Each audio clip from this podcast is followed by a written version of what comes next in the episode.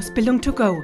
Erfolgreich ausbilden für Ausbilder von und mit der Ausbildungsexpertin Sabine Blemortier.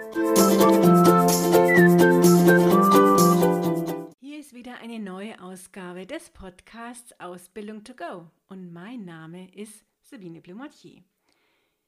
Ja, ich freue mich, dass Sie vielleicht das erste Mal dabei sind oder wieder dabei sind und meinen Podcast heute anhören.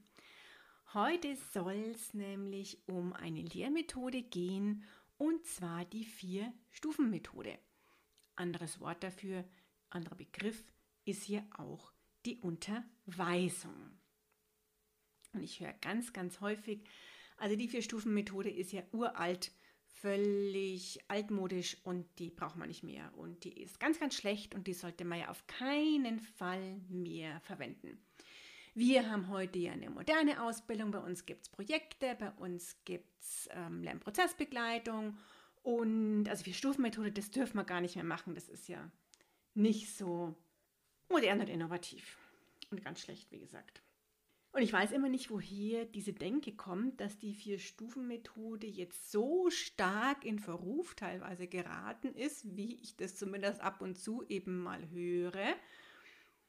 Denn ich bin nicht der Meinung, dass man die Vier-Stufen-Methode nicht mehr verwenden darf. Natürlich ist es schlecht, wenn jetzt Ausbilder oder Azubi-Betreuer nur noch nach Vier-Stufen-Methode ausbilden würden. Also das wäre definitiv nicht gut und ich komme dann gleich auch zu den Gründen noch, warum das nicht gut wäre.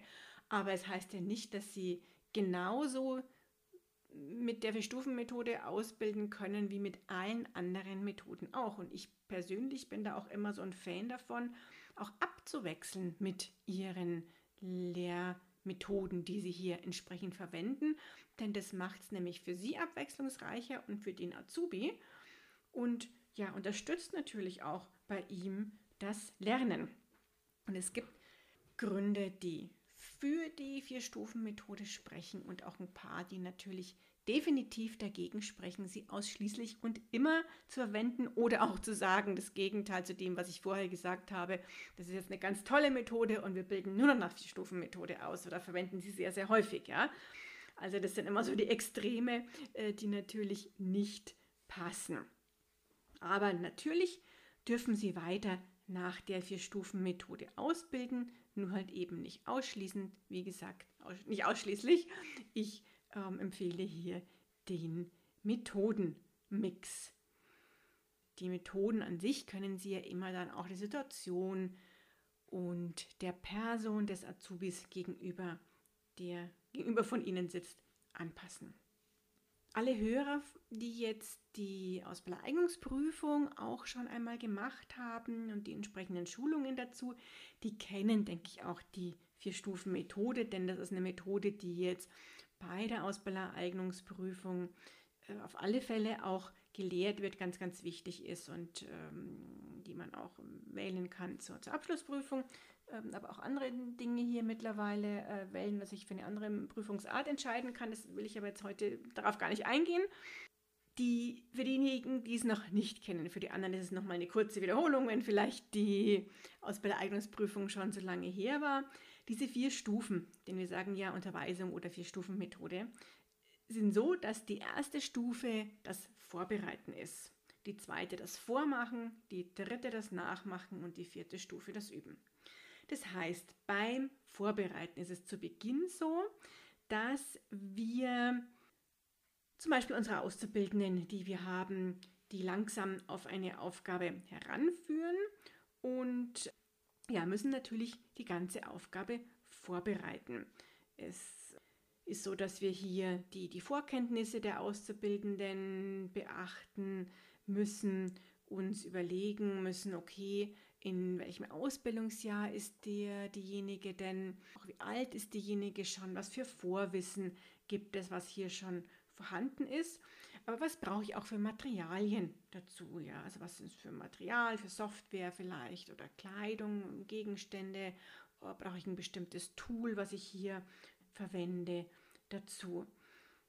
Ich muss natürlich auch mir überlegen, wenn ich es nicht eh schon weiß, was, wie ich das jetzt eben diesem Auszubildenden äh, vormache nachher, was für einen Sinn und Zweck aber auch die Aufgabe hat. Also das so im ganz groben und kurzen jetzt, was so alles in diese Vorbereitung mit reinkommt und mitgehört. Dann zweite Stufe ist das Vormachen und jetzt ist es so, dass eben Sie, Azubi-Betreuer, Ausbilder, die einzelnen Arbeitsgänge vormachen.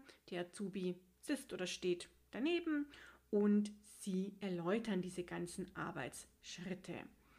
Hier ist es dann immer auch sinnvoll, natürlich erst den gesamten Arbeitsvorgang in einem Mal zu erläutern und dann Schritt für Schritt in die einzelnen Tätigkeiten zu gehen, die Sie dann auch eben entsprechend vorführen. In der dritten Stufe ist es so, dass der Auszubildende jetzt dran ist und der die gezeigte Tätigkeit, die er ja ähm, beobachtet hat, nachmacht.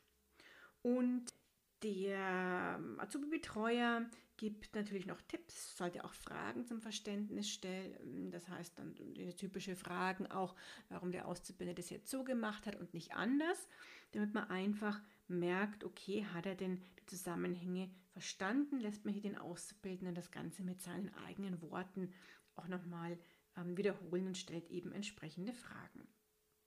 Ja, vierte Stufe ist Üben. Das heißt, optimalerweise ist es so, dass der Auszubildende eine neue Tätigkeit jetzt häufiger durchführt, die noch mehrmals durchführen kann und dann bekommt er natürlich auch danach wieder nochmal ausführlich Feedback und die Ergebnisse werden natürlich auch immer mit ihm besprochen, bis er perfekt diesen Arbeitsprozess, diese Arbeitsschritte durchführen kann.